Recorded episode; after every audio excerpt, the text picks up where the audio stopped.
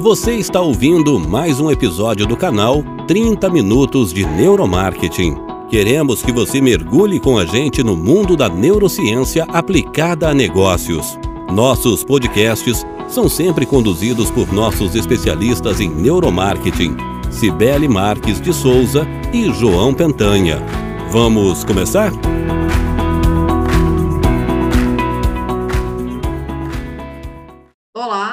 Dando sequência aqui na série de podcasts é, sobre neuromarketing, hoje a gente vai falar sobre ferramentas para pesquisa de neuromarketing. Vou me apresentar rapidamente. Eu sou a Cibele Marques, eu sou diretora de marketing da Festas, que é uma empresa russa de pesquisa de neuromarketing totalmente online. João, por favor, se apresente. Bom, bom dia. Meu nome é João, sou sócio fundador da Atingir Mais, uma empresa de treinamento e consultoria em marketing e vendas. Vamos lá, vamos começar aqui o nosso conteúdo. João, é, conta um pouquinho como é que você insere no neuromarketing no conteúdo dos seus cursos para trade. Você usa ferramenta, você dá dicas, como é que você, como é que você aborda a, o neuromarketing para trade?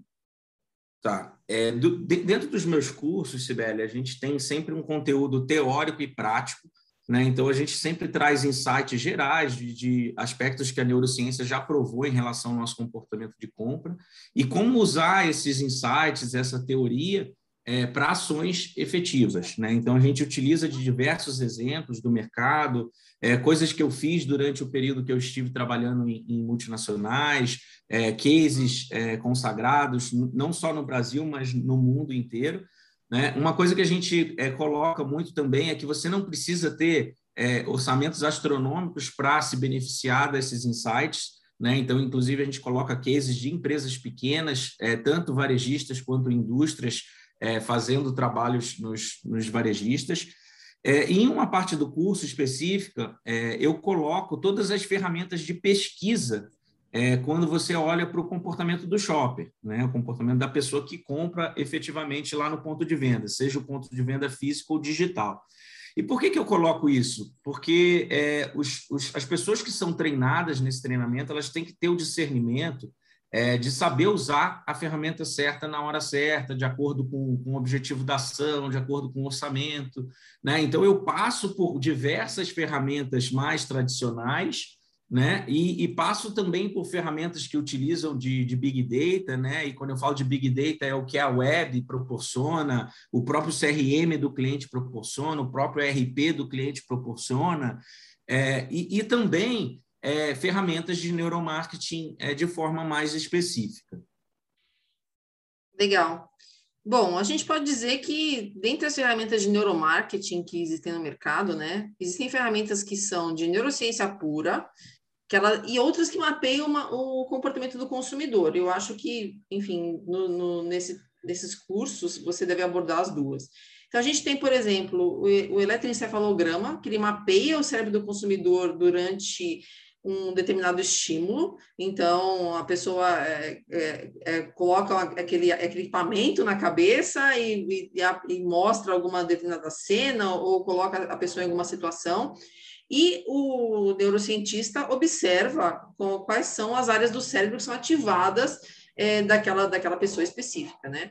É, isso é, enfim, neurociência pura, né? A gente tem também o GSR, que é a resposta galvânica da pele, e que é, e que é mapeada as mudanças na atividade da glândula sudorípara, né? É, e que mostram a intensidade do estado emocional da pessoa. Tipo, quando a gente está nervoso, a gente sabe que a gente fica com a mão suando, a gente fica é, né, com a temperatura do corpo ativada. Então, essa, é, é, essa, esse mapeamento também é, é neurociência pura, né? É, você, você tem outras ferramentas que você que você lembra para comentar aqui? Sim, sim, Sibeli. Acho que você colocou um ponto muito importante, né? Eu acho que quando a gente fala neuromarketing, é, na visão da pessoa que ainda não conhece o assunto, é, ela já remete a você colocar eletrodos no cérebro da pessoa, né? Então, o eletroencefalograma, ele, ele personifica isso, né? É, mas a gente sabe também que em, em algumas situações você tira é, o conforto daquela, daquela pessoa que está sendo pesquisada, né? Você coloca ele numa situação que ele não vai estar na mesma situação é, é, numa situação de consumo, né, numa situação de compra. Né? Então, você tem que ter mais ferramentas para você conseguir ter uma análise mais rica. Né? E aí, como você bem colocou, tem o GSR, né, que é a sigla em inglês para a resposta galvânica da pele, mas você tem diversas outras ferramentas também. Né? Você tem a ferramenta que mapeia é, a percepção do olho, né, que, que é a ferramenta que é chamada de eye tracking, né, que você vê onde que a pessoa captura a atenção, onde que ela fixa mais por, por um período maior de tempo a atenção, né? Você tem é, ferramentas que mapeiam é, a, a face da pessoa, né? As expressões faciais da pessoa. É, você tem as ferramentas mais avançadas até que o eletroencefalograma, como os aparelhos de ressonância magnética. É, enfim, você tem diversas ferramentas que são usadas em neuromarketing que olham não só para a atividade cerebral em si, né, como o eletroencefalograma, como a gente bem pontuou, mas também é, é, mapeiam um comportamento do, do, consumidor de uma maneira geral. Você pode medir o batimento cardíaco, você pode tirar até o sangue do, do, do pesquisado, né, antes e depois. Né? O ponto é você é, adequar ao seu objetivo de pesquisa, ao seu orçamento, né? E você ter esse discernimento crítico, e é isso que a gente traz muito no, nos nossos cursos. Né? E, e, é interessante a gente colocar também, né, Sibeli, é, porque hoje você trabalha numa, numa empresa que proporciona aqui no mercado brasileiro o acesso a pesquisas de neuromarketing. Né? E como que você usa essas ferramentas na Festas Brasil? Ah, vou contar um pouquinho, então, como é que... Um, um pouquinho do histórico da empresa para até entender, uh, contextualizar o que eu, que eu vou falar em termos de aplicação. A Festes era uma empresa, é uma empresa russa, ela era uma empresa que ela nasceu de um laboratório de neuromarketing tradicional, que usava todos esses equipamentos que a gente acabou de falar aqui né, nos, nos clientes. Então, é, as, as respondentes, né, uh, iam até o laboratório, existia um, neuro, um neurocientista que fazia toda a parte de, equipava todo, todo, todo esse respondente, toda essa, essa pessoa que queria ser submetida a essa experiência, acompanhava, fazia todo o relatório, fazia todas as medições tal. E aí nós tivemos a pandemia, né? A Covid-19 veio aí para mudar todos os negócios, inclusive de pesquisa de neuromarketing. Então, imagina assim, você, a gente tinha o laboratório na, na Rússia, que trazia essas pessoas para dentro de casa e fazia esses experimentos, né? Num a um mesmo, né? Quando a gente fala de um eletroencefalograma, uma ressonância magnética, poxa, é, é um por vez, né? E, e, fisicamente, né? Então as pessoas teriam que se deslocar. E com a pandemia, isso não era mais possível, né? Até por uma questão de contaminação e preservação da, da saúde. E foi nesse momento que a Festas é, resolveu migrar para uma, para uma plataforma, para uma solução completamente online, transformando o laboratório de neuromarketing, com toda a expertise que os neurocientistas tinham, em uma solução é, de neuromarketing é, pela web. Né? E também, não só por conta da, da pandemia, João, mas também porque. É, o que, o que eles identificaram, né? Quando a gente fala de imagina você, eu falo, João, vem aqui no meu laboratório, eu vou te colocar dentro de um, de um equipamento de ressonância magnética e eu vou apresentar para você um filme, uma campanha, para você ver o que você acha. Você, inevitavelmente, já fica nervoso de estar tá sendo exposto àquela situação, né? É, então, é, o, que, o que foi, foi verificado, assim, que ah, muitas vezes é, existia além um tempo a mais para você deixar a pessoa mais tranquila, né? Para você é, ambientar aquela pessoa para ela ser submetida naque, naquele experimento, para ela não ter nenhum tipo de, de reação, né? A gente falou do suor, a gente falou da, das atividades cerebrais, para ela não ter nenhuma distorção no resultado, porque ela estava sendo é, colocada dentro de uma máquina, ou porque estavam sendo colocados equipamentos na cabeça dela, ou qualquer coisa do, do gênero. Então, juntando tudo isso, a, nasceu a Festas, é, que ela proporciona toda todo o, as análises totalmente online. Todo experimento é feito via web. É uma plataforma que ela trabalha com algoritmos, inteligência artificial, e através dessa plataforma é possível fazer uma, um mapeamento do, do, das microexpressões faciais dos respondentes É, e, e como é que funciona, né? Ah, o sistema ele faz uma leitura do, da face do respondente em repouso e depois a face do respondente sendo exposta a uma campanha ou, ou qualquer tipo de é, peça de marketing que o valha ou qualquer tipo de situação. Então, e, e o, o, sistema ele consegue verificar qual que é a, a diferença do estado de repouso para o estado é, para exposição. Então, a gente sabe, por exemplo, que você, em repouso, você é uma pessoa séria. Então, de repente, você é exposto a, a uma situação que é, que é, é de felicidade, você vai esboçar um sorriso. Então, o sistema te calibra naquele zero e depois qualquer coisa acima daquilo, ele, ele identifica que você teve uma, uma, uma resposta com uma valência positiva ou negativa. Tudo isso é cruzado com, com dados é, que, que, que, os, que, que, o nosso sistema já tem previamente do que é um sorriso, do que é uma tristeza, do que é medo, do que é, é raiva, e tudo isso existe esse, esse parâmetro que é feito a comparação. Então, comparado com o teu estado em repouso e com esse, com esse banco de informações que a gente tem. Também via web é possível fazer o, usar o eye tracking, a gente usa muito o eye tracking é, para pra, principalmente para peças estáticas, né? Então, uh, um banner, um site, alguma coisa que fique, que, que não tenha movimento, né? É, e a gente consegue ver quais são, no mapa de calor que o eye tracking é, traz como resultado, a gente consegue ver o que, o que, o que chamou mais atenção e o que tem que, que hum, ser otimizado.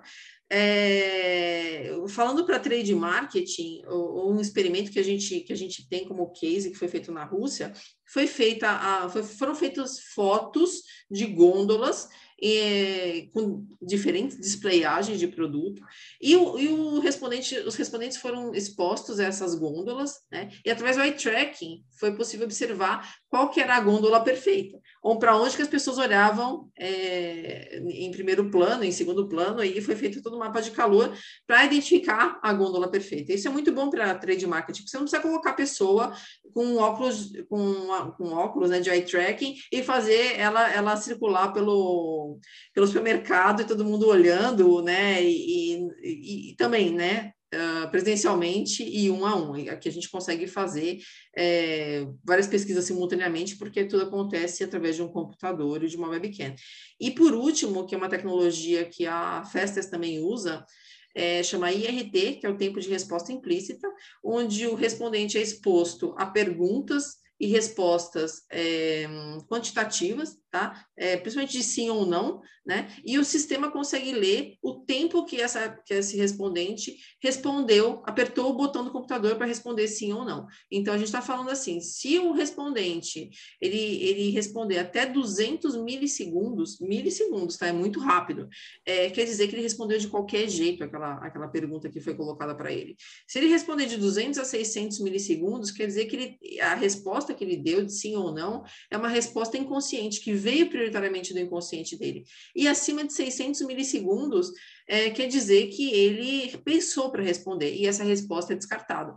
Então, assim, a gente está falando de, enfim, frações de segundo, né? Quando a gente pensa em um segundo, é algo muito rápido. Quando a gente fala em milissegundos, né? Então, vamos considerar que uma resposta é, inconsciente, ela é menos do que meio, meio segundo para você dar resposta, né? Porque a gente que, que estuda neuromarketing, a gente sabe que, a, que a nossa, o nosso inconsciente trabalha muito antes do que o nosso consciente, né?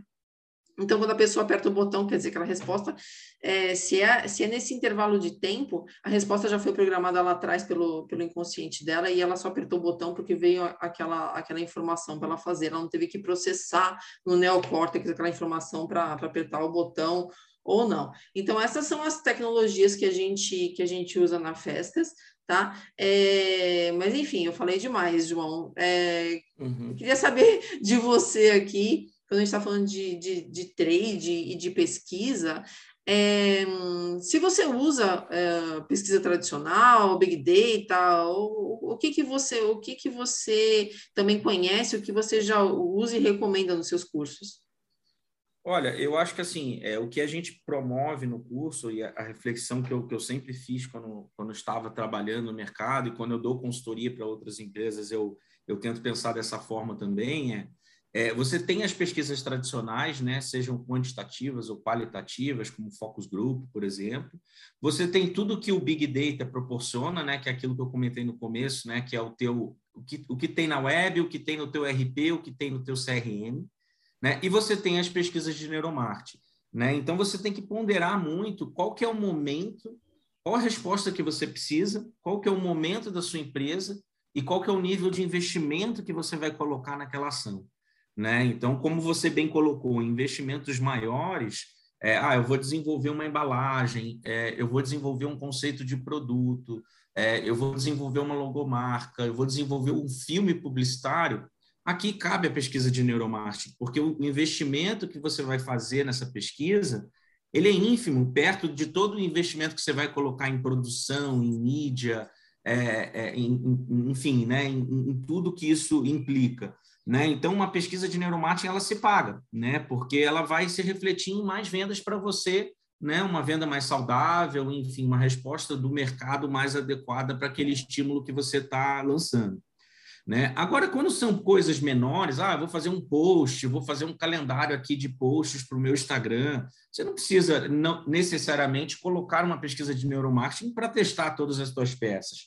Né? Você pode errar pequeno, né? testar é, e ir refinando a sua estratégia. Isso nunca vai morrer, né? isso faz parte de gestão de maneira geral. Né? Você fazer o, o pleno do check and act, né? o famoso PDCA, isso nunca vai, nunca vai morrer do processo de gestão né? e muito menos do, do processo de marketing.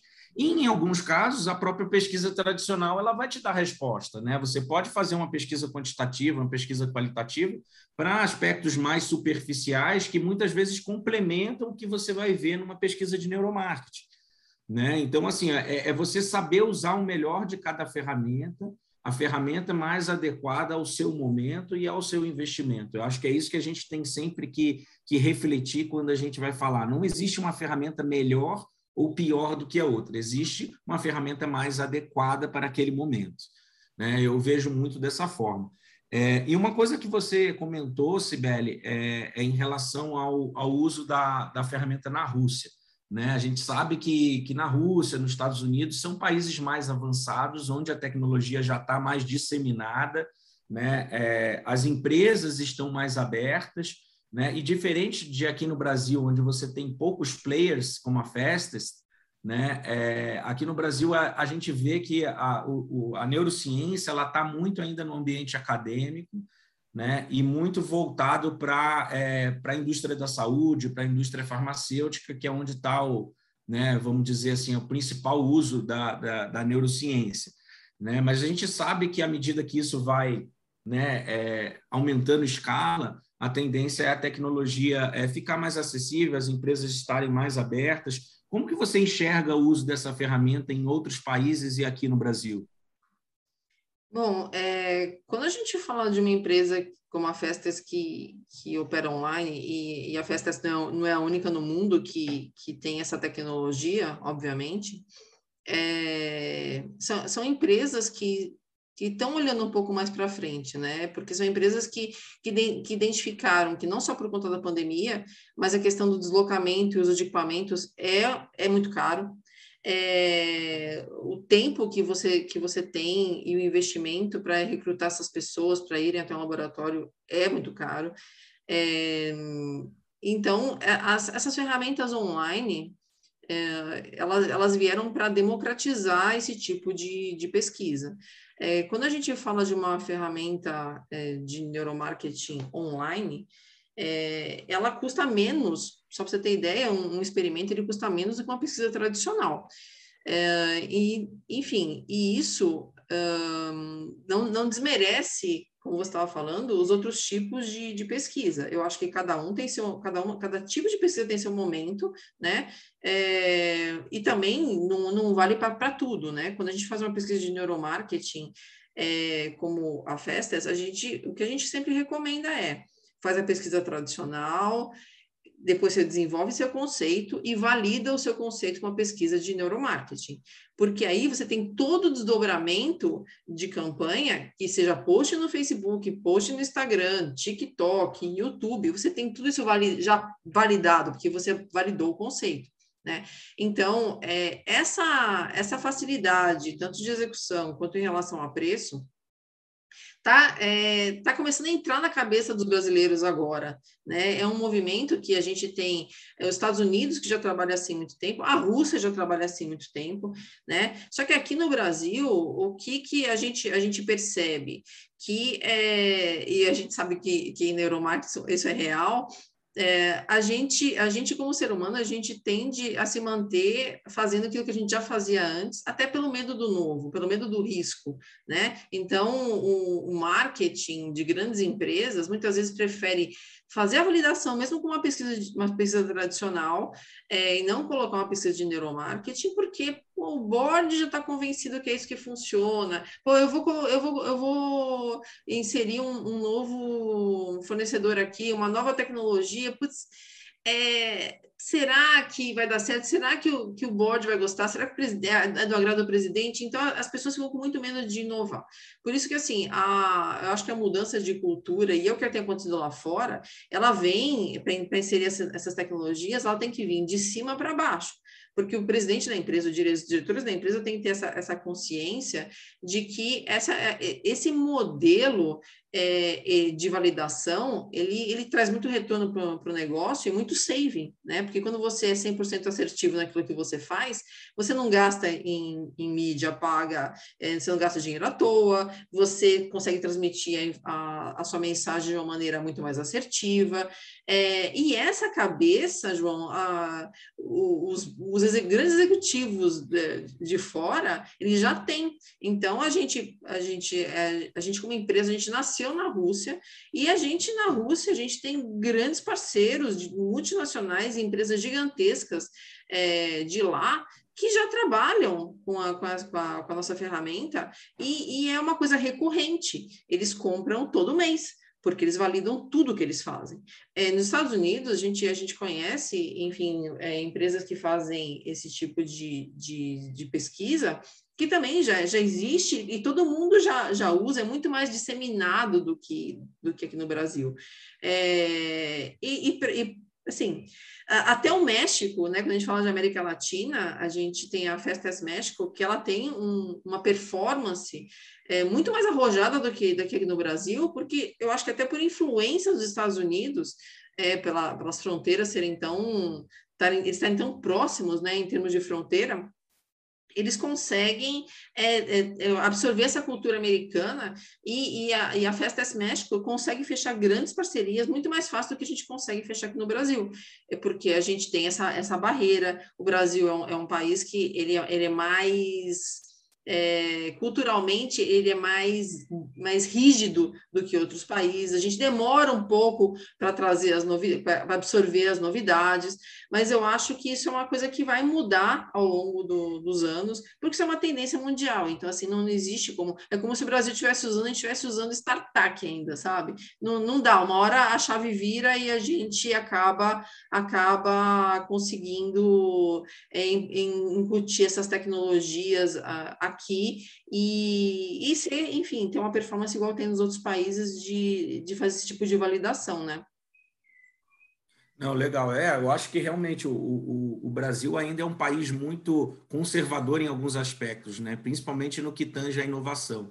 Né? Então, eu acho que com certeza a tendência é essas barreiras caírem é, e em breve a gente conseguir ver mais pesquisa de neuromarketing, mais mensagens assertivas, né? E com isso todo mundo ganha, né? Não só as empresas que investem, mas o consumidor também tendo é, uma mensagem mais clara, um produto mais adequado às, às suas necessidades. É isso aí, o Brasil precisa começar a pensar em tecnologia e não só, como a gente estava falando antes da, da, daqui do podcast, é, pensar em uma economia totalmente pautada em agricultura e commodity, né? Assim, a gente uhum. tem que uhum. começar a olhar para para o que, que é o futuro, que não é só em relação a arroz, batata, soja, essas coisas, né? A gente precisa também começar a desenvolver as pessoas intelectualmente e trazer novas, novas abordagens, e porque a gente tem, a gente tem grandes, grandes é, cabeças pensantes aqui que às vezes, muitas vezes acabam indo para fora porque aquelas não são absorvidas. É, com certeza, realmente existe esse, esse fluxo né, das, das grandes mentes para fora, lá eles vão achar incentivo para as pesquisas, enfim. Mas eu acho que isso, isso é a tendência, com certeza, Sibeli, acho que no mundo de hoje as coisas acontecem numa velocidade mais rápida, né? É, as grandes mudanças na sociedade, elas estão vindo cada vez mais rápido, né? Eu acho que a pandemia mostrou isso em diversos aspectos e, com certeza, eu acho que o neuromarketing vai ser beneficiado disso tudo. Obrigado por ouvir esse podcast. Se você curtiu, compartilhe o link do episódio com seus amigos nas redes sociais. Aproveite para navegar pelo nosso canal 30 Minutos de Neuromarketing e desfrute de mais episódios como esse.